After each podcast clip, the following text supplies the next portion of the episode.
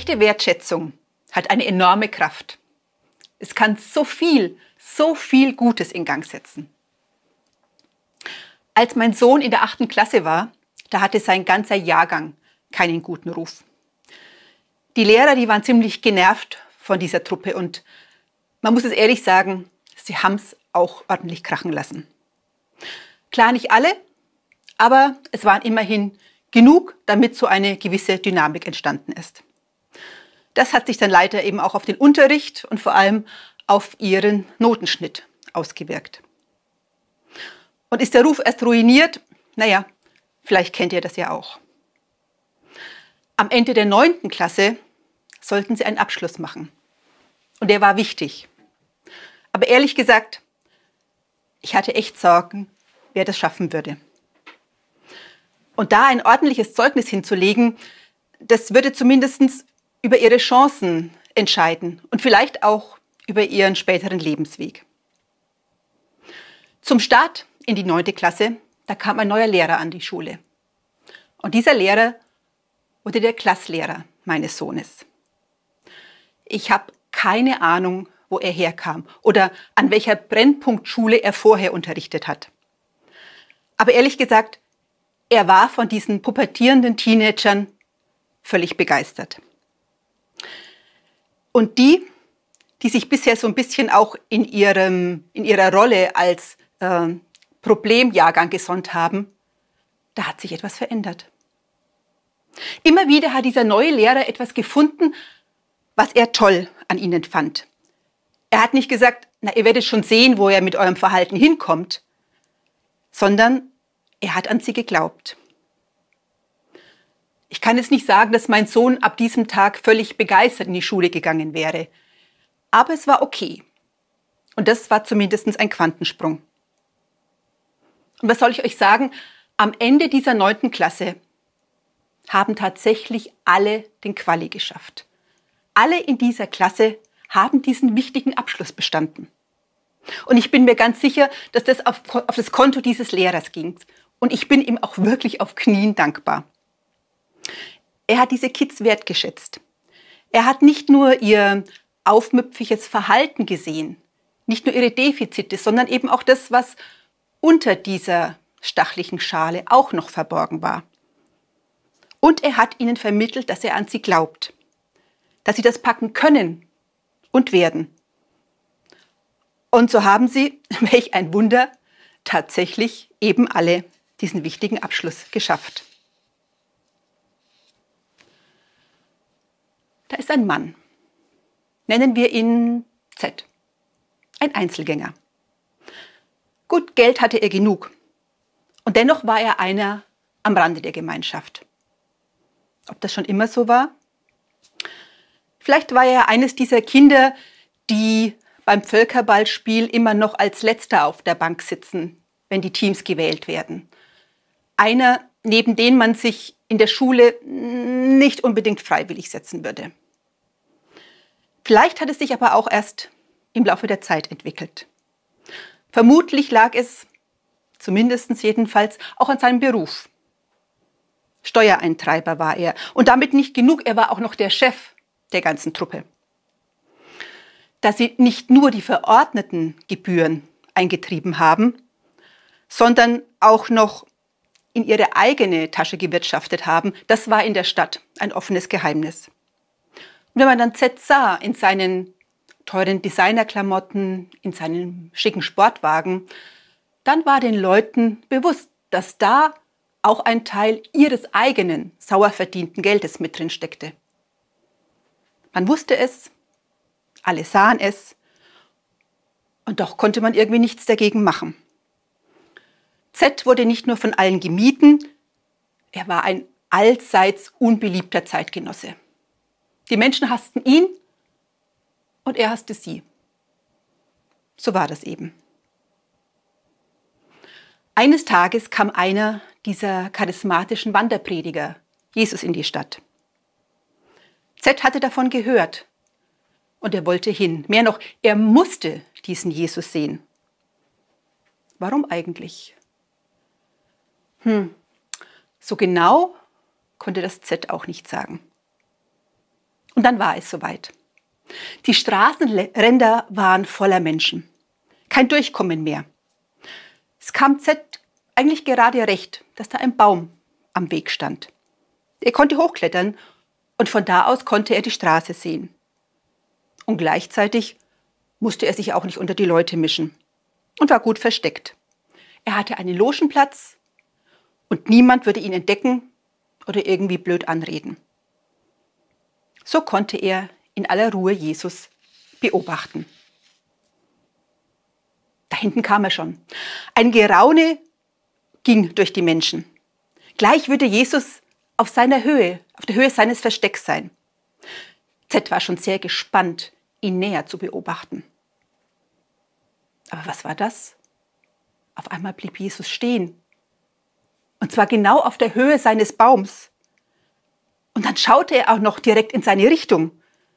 Das Herz von Z schlug ihm bis zum Hals. Und dann hörte er seinen Namen. Z, ja, lachte Jesus. Dich meine ich, Z. Komm schnell runter, ich möchte bei dir heute zu Gast sein. Dass Z zu solchen Emotionen fähig gewesen war, das hätte er bisher selbst nicht geglaubt. Und als Jesus ihn ansah, ihm direkt und freundlich in die Augen sah und auch noch seinen Namen kannte und sogar bei ihm zu Hause zu Gast sein wollte, da fuhr Z so eine Welle an Freude, an Wärme, an Glück und Hoffnung durch alle Glieder. Er stieg schnell vom Baum herab und nahm Jesus begeistert bei sich auf. Auf der Straße ging ein Raunen durch die Menschenmenge. Tja, wieder einmal hatte Jesus sich mit den völlig falschen Menschen eingelassen. Weiß Jesus überhaupt, was dieser Z für einer ist? Mit so einem gibt man sich doch nicht ab. Ja, schon gar nicht als frommer Jude. Wieder einmal waren die Menschen um Jesus herum entsetzt. Ob Jesus noch etwas zu Z gesagt hat?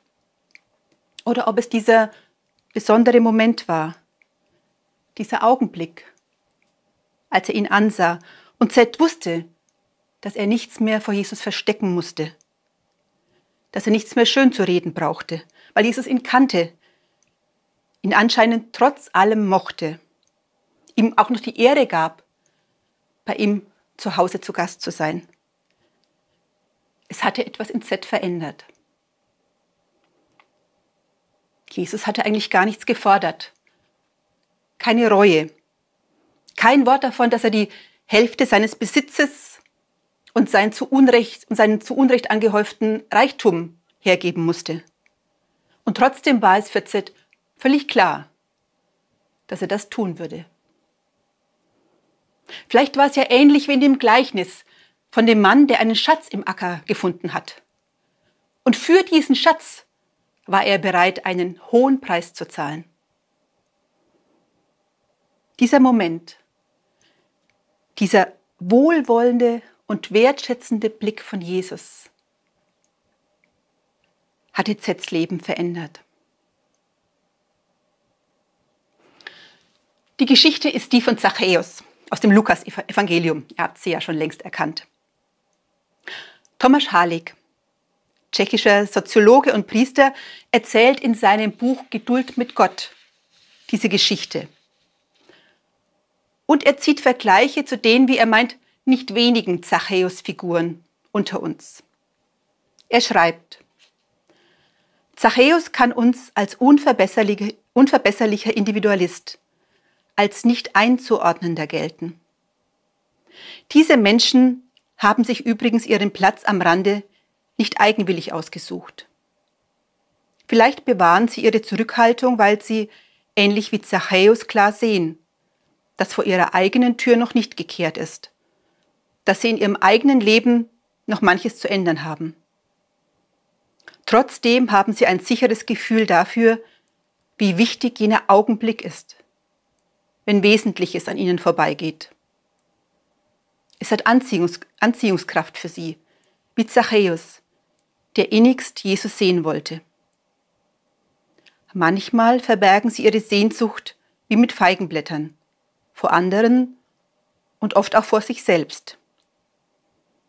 Sind wir fähig, solchen Zachäus-Menschen Verständnis entgegenzubringen, ihnen mit aufrichtigem Interesse und Respekt Beachtung zu schenken, sie beim Namen anzusprechen, mit ihnen zu reden, ihnen näher zu kommen? Soweit Thomas Halik. Wenn ich mir Jesus hier anschaue, ihn vielleicht sogar zum Vorbild nehme, dann sehe ich, wie er Menschen wahrnimmt, ihnen Ansehen gibt. Lisa hat letzte Woche schon davon gesprochen, wie wertvoll es für David war, dass er sich von Gott gesehen wusste, wie das sein Selbstmitgefühl gestärkt hat. Und Jesus, ganz Gott und ganz Mensch, der tut genau das hier. Er spricht Zachäus an. Er nimmt ihn, wie er ist.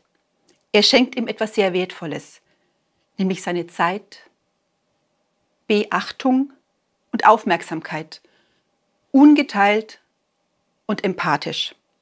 Er ehrt ihn mit seinem Besuch, trotz und vor allen anderen. Eigentlich ist es gar nicht so kompliziert, was Jesus hier, tut. Und es öffnen sich Türen zu einem Haus und zu einem Herzen. Ob Zachäus sich später Jesus angeschlossen hat, so wie sein Kollege Matthäus, das wissen wir nicht. Aber wir wissen, dass er sich entschlossen hatte, sein Leben zu ändern. Oder wie Jesus es sagt, der heutige Tag hat diesem Haus Rettung gebracht.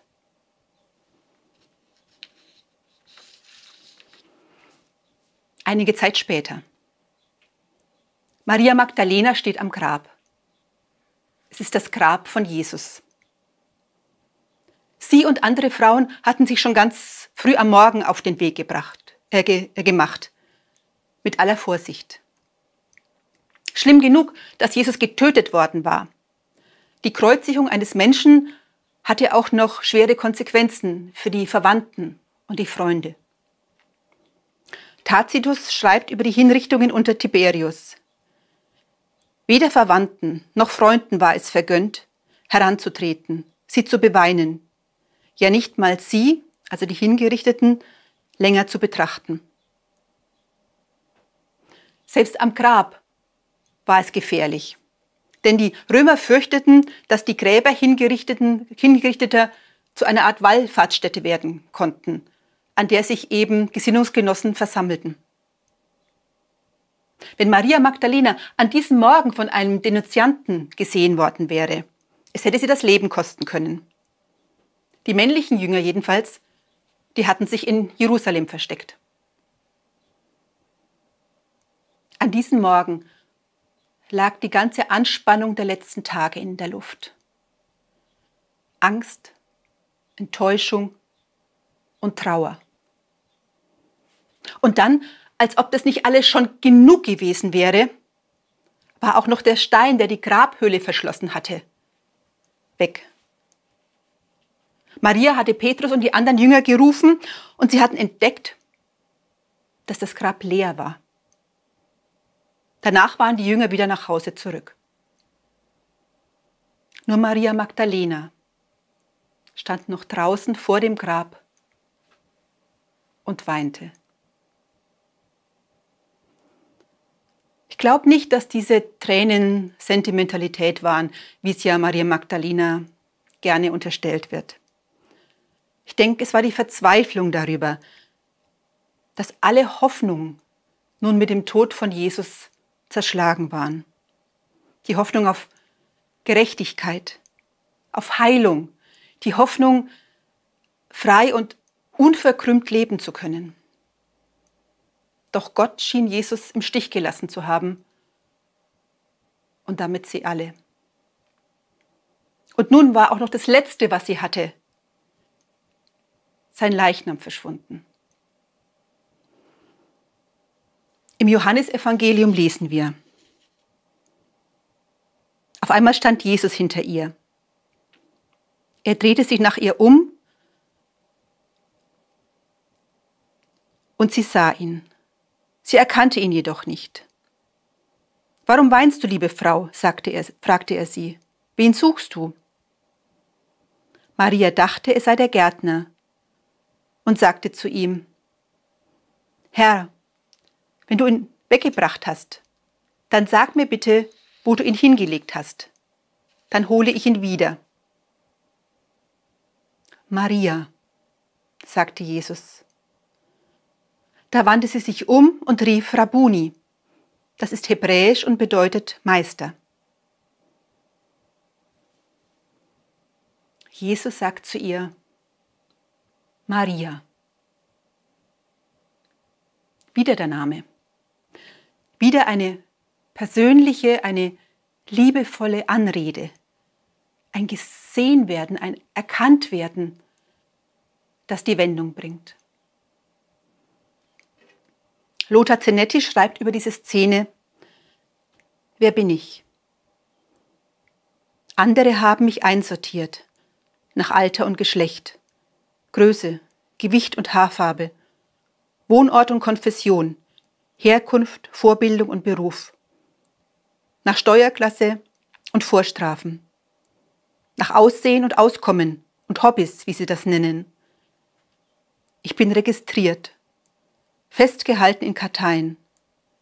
Meine Einkünfte sind erfasst, meine Daten gespeichert. Meine Einstellung ist bekannt, ich bin eingestuft, ich lebe in Schubladen. Du, Herr, weißt, wer ich bin. Du rufst mich leise bei meinem Namen. Du, Herr, weißt, wer ich bin. Du rufst mich leise bei meinem Namen. Kann man Wertschätzung schöner ausdrücken?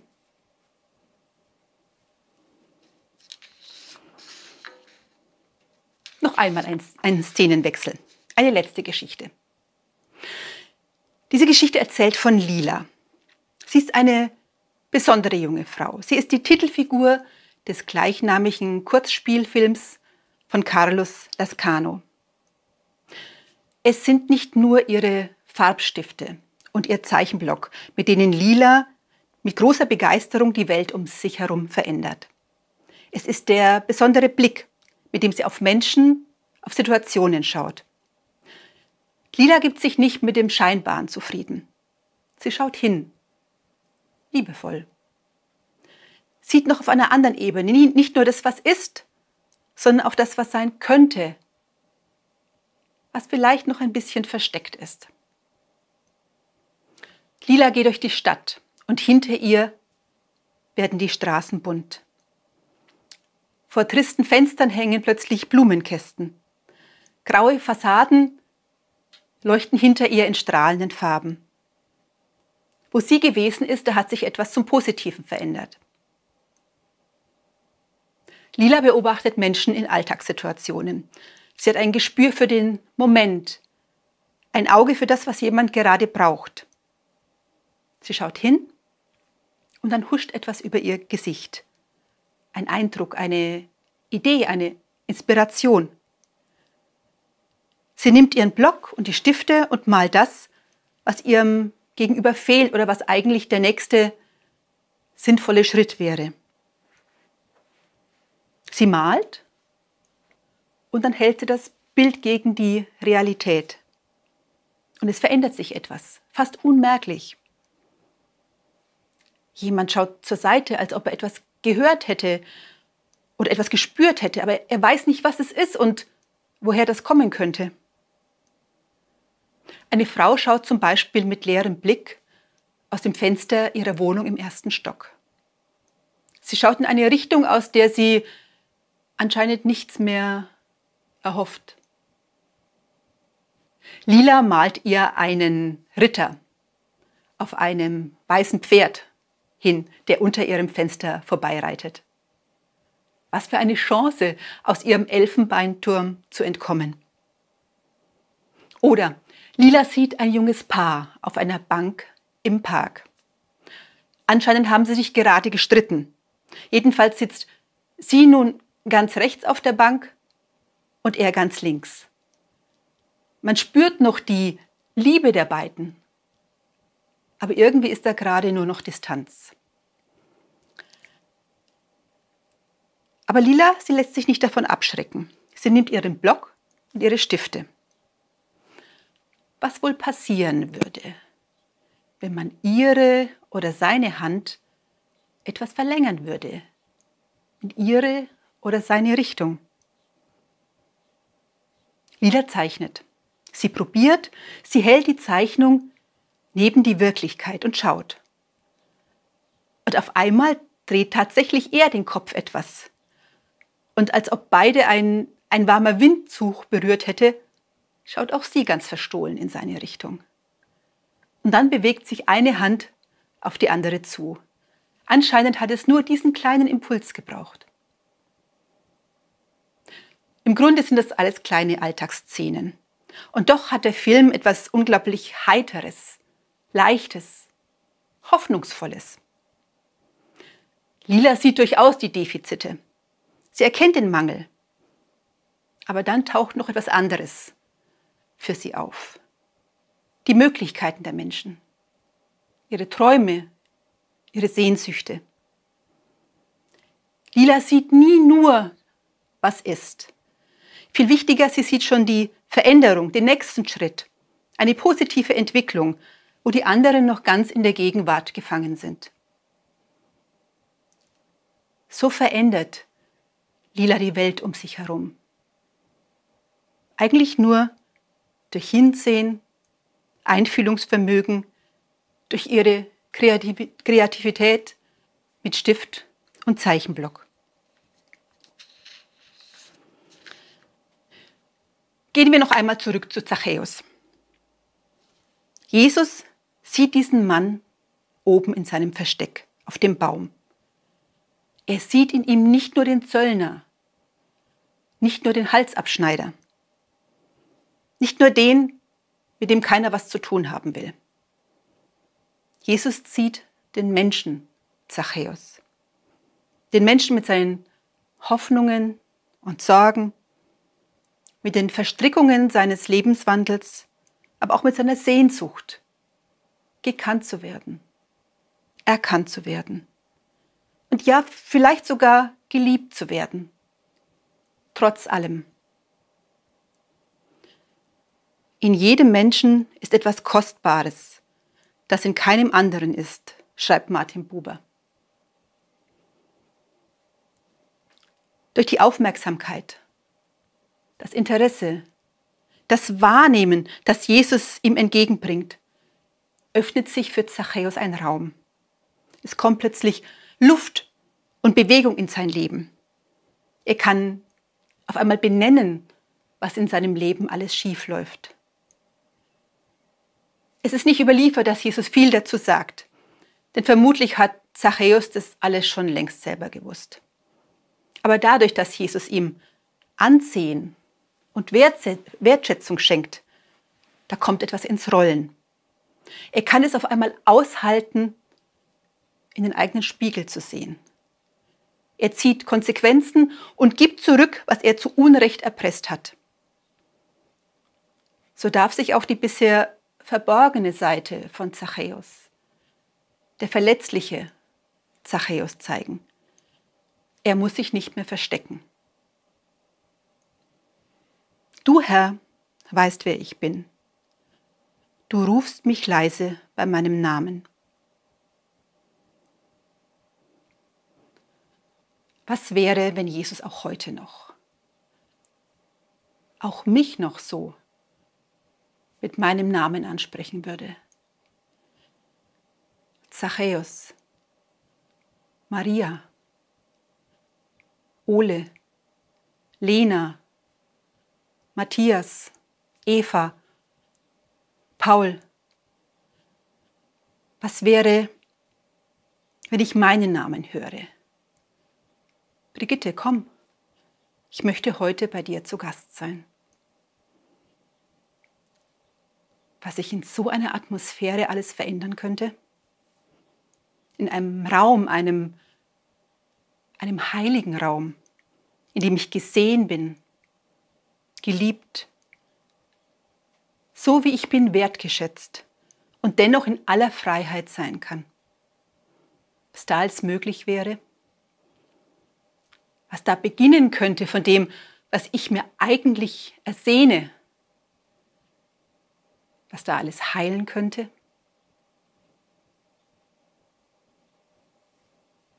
Komm aus deinem Versteck. Come out of hiding.